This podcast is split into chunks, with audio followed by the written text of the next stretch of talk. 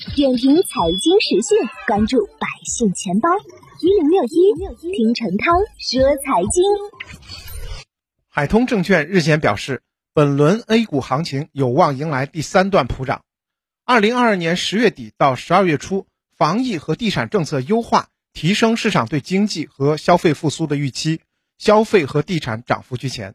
二零二二年十二月底至二零二三年一月底春节前，政策扩内需和疫情达峰继续提振消费信心，产业政策频出，推升对成长板块的预期。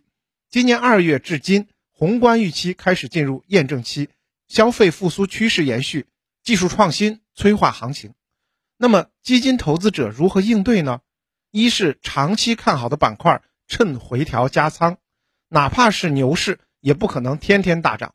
如果长期看好的方向回调，可以趁机加仓。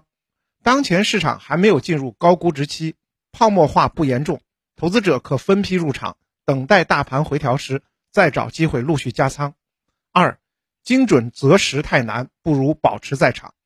与择股相比，择时更多的是考验运气和人性。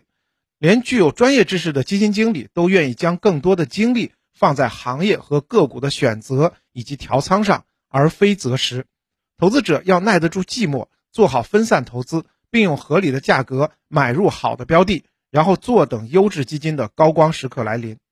第三，风格轮动太快，均衡配置更靠谱。行业快速轮动，太专一可能会错过行情，不如配置均衡型的基金。行业均衡配置看似无法紧跟市场热点，好像错过了很多主题行情机会。但在不同行业主题的轮换中，却往往能够实现更稳健的超额收益。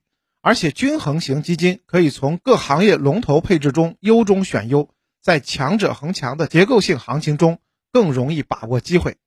点评财经时讯，关注百姓钱包，我是程涛。